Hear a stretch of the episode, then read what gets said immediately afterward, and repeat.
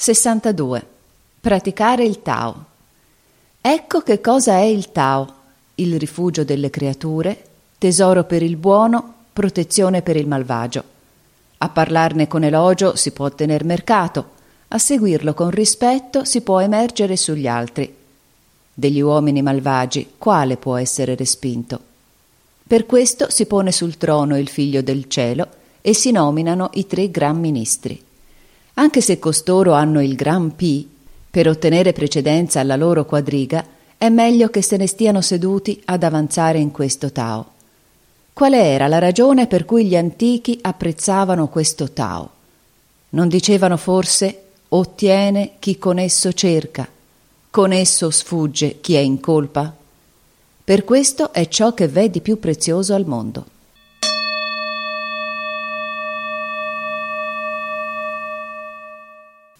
63. L'inizio favorevole. Pratica il non agire. Imprendi il non imprendere. Assapora l'insapore. Considera grande il piccolo e molto il poco. Ripaga il torto con la virtù. Progetta il difficile nel suo facile. Opera il grande nel suo piccolo.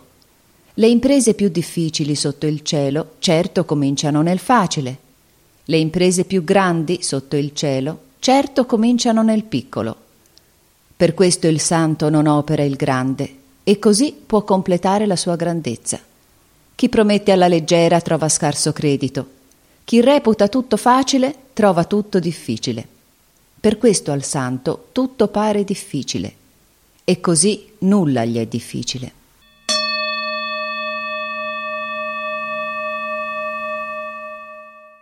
Sessantaquattro attenersi al piccolo.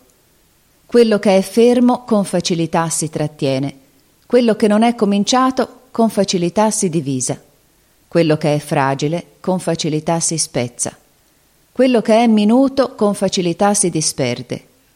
Opera quando ancora non è in essere, ordina quando ancora non è in disordine. Un albero che a braccia aperte si misura nasce da un minuscolo arboscello una torre di nove piani comincia con un cumulo di terra. Un viaggio di mille lì principia da sotto il piede.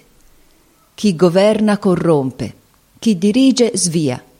Per questo il santo non governa e perciò non corrompe, non dirige e perciò non svia.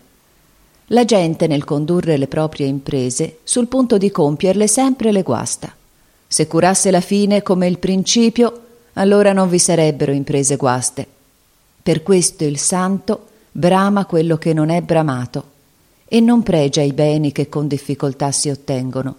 Studia quello che non viene studiato e ritorna su quello che gli altri han travalicato. Per favorire la spontaneità delle creature non osa agire.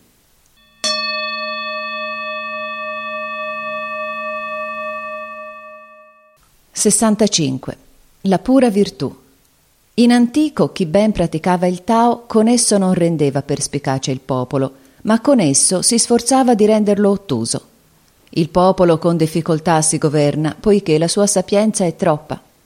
Perciò governare il regno con la sapienza è la rovina del regno. Governare il regno non con la sapienza è la prosperità del regno. Chi sa queste due cose diviene simile al modello. Saper divenire simile al modello è la misteriosa virtù.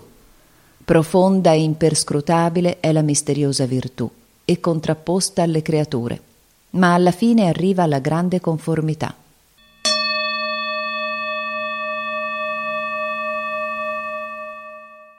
Sessantasei. Posporre se stesso.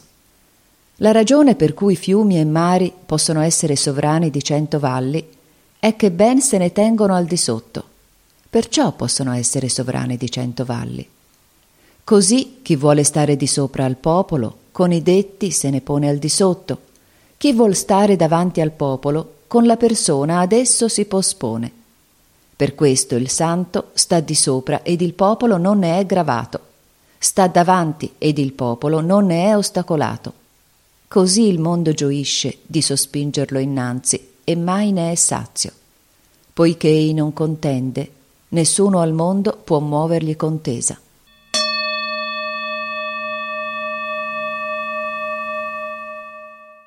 67. Le tre cose preziose. Tutti al mondo dicono che il mio Tao è grande, ma che sembra non essere simile a nulla. Proprio perché è grande sembra che non sia simile a nulla. Se fosse simile a qualcosa, l'impaccerebbe la sua piccolezza. Io ho tre cose preziose che mi tengo ben strette e custodisco. La prima è la misericordia, la seconda è la parsimonia. La terza è il non ardire d'esser primo nel mondo. Sono misericordioso e perciò posso essere intrepido. Sono parsimonioso e perciò posso essere generoso. Non ardisco d'esser primo nel mondo e perciò posso essere capo degli strumenti perfetti. Oggi si è intrepidi trascurando la misericordia, si è generosi trascurando la parsimonia, si è primi trascurando di posporsi. È la morte. Chi è misericordioso nel guerreggiare è vittorioso, nel difendere è saldo quei che il cielo vuol salvare, facendolo misericordioso, lo preserva.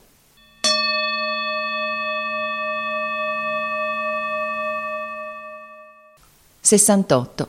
Rendersi uguale al cielo. Chi ben fa il capitano non è irruente. Chi ben guerreggia non è impetuoso. Chi ben vince il nemico non dà battaglia. Chi bene adopera gli uomini se ne pone al di sotto. Questa è la virtù del non contendere, questa è la forza dell'adoprar gli uomini, questo è rendersi uguale al cielo, il culmine per gli antichi.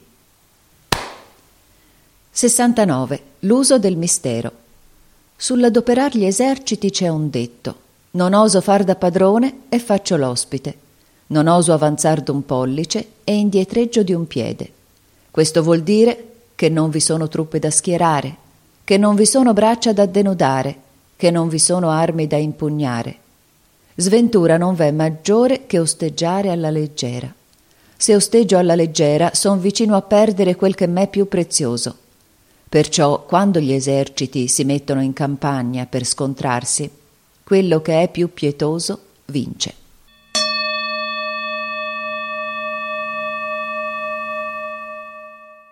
Settanta. La difficoltà di intendere. Le mie parole facilmente si intendono e facilmente si attuano, ma nessuno al mondo sa intenderle, nessuno al mondo sa attuarle. Le mie parole hanno un progenitore, le mie imprese hanno un principe, ma appunto perché non le intendono, non intendono me. Poiché quelli che mi intendono sono rari, quelli che mi imitano sono da tenere in pregio. Per questo il santo indossa rozze vesti e cela nel seno la giada.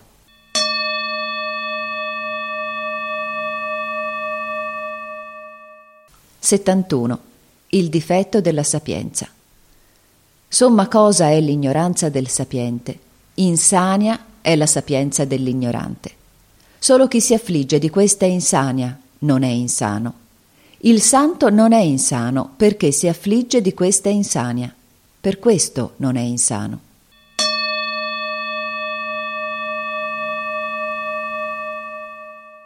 Settantadue. Aver cura di sé. Quando il popolo non teme la tua autorità, allora sopravviene la grande autorità.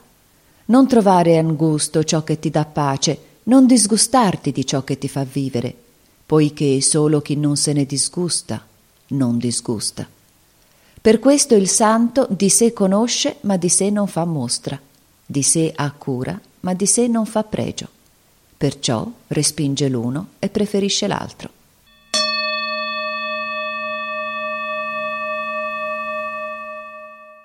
73. Quel che lascia agire. Muore chi nell'osare pone il coraggio.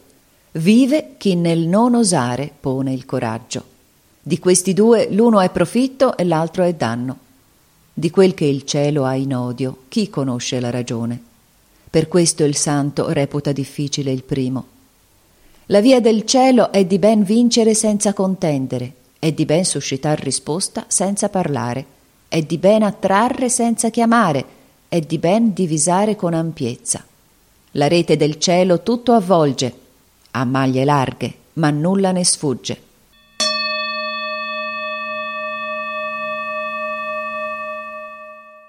Settantaquattro. Reprimere gli inganni. Quando il popolo non teme di morire, a che vale impaurirlo con la morte? Se faccio sì che il popolo sempre tema di morire, e quei che induce in inganno io possa prenderlo e metterlo a morte, chi sarà tanto ardito? Sempre mandi a morte chi ne ha la potestà. Mettere a morte invece di chi ne ha la potestà significa maneggiar l'ascia invece del gran mastro. Quelli che maneggiano l'ascia invece del gran mastro raramente non si feriscono le mani.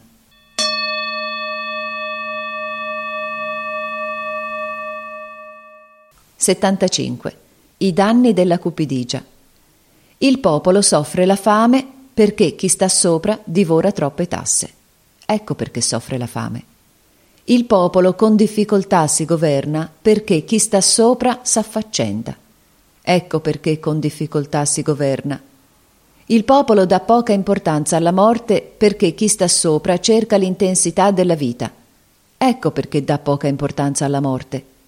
Solo chi non si affaccenda per vivere è più saggio di chi la vita tiene in pregio.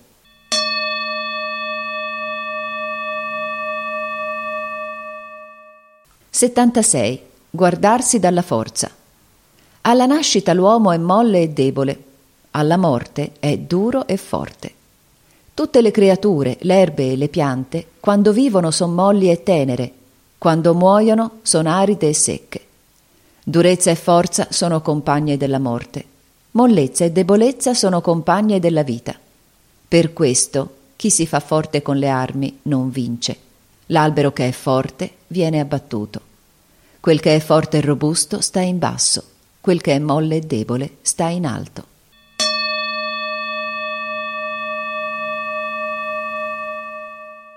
Settantasette. La via del cielo.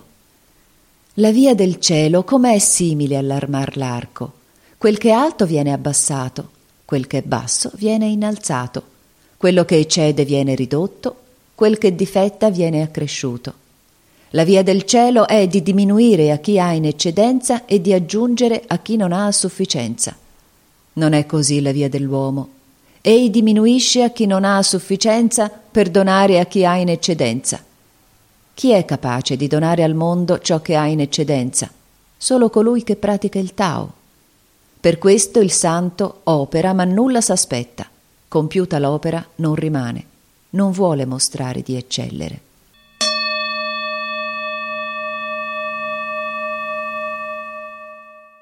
78. Portare il fardello della sincerità. Nulla al mondo è più molle e più debole dell'acqua. Eppur nell'abradere ciò che è duro e forte, nessuno riesce a superarla. Nell'uso nulla può cambiarla. La debolezza vince la forza. La mollezza vince la durezza.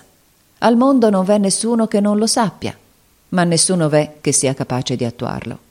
Per questo il santo dice chi prende su di sé le sozzure del regno è signore dell'altare della terra e dei grani. Chi prende su di sé i mali del regno è sovrano del mondo. Un detto esatto che appare contraddittorio.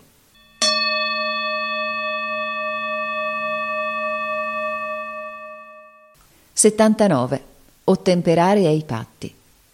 Se cancelli un'offesa, ma un po' offeso rimani ancora, Credi che sia un bene?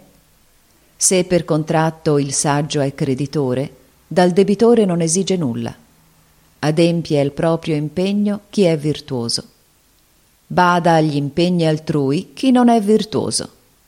La via del cielo non fa parentele, ma sta costantemente con il buono.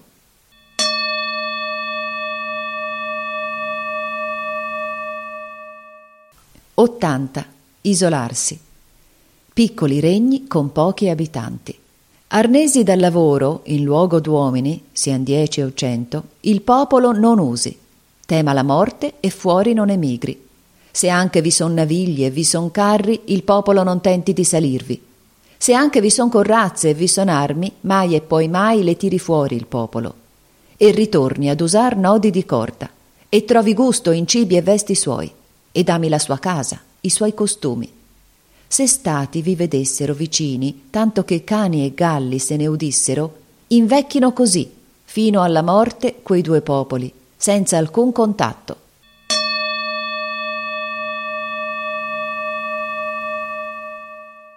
81. L'emersione del naturale. Parole autentiche non sono adorne. Parole adorne, autentiche non sono. Colui che è buono non sfoggia parole, e chi sfoggia parole non è buono.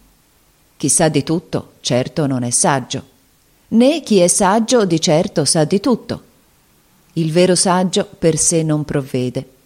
Se si spende negli altri, per sé acquista e più dona, più ottiene per se stesso.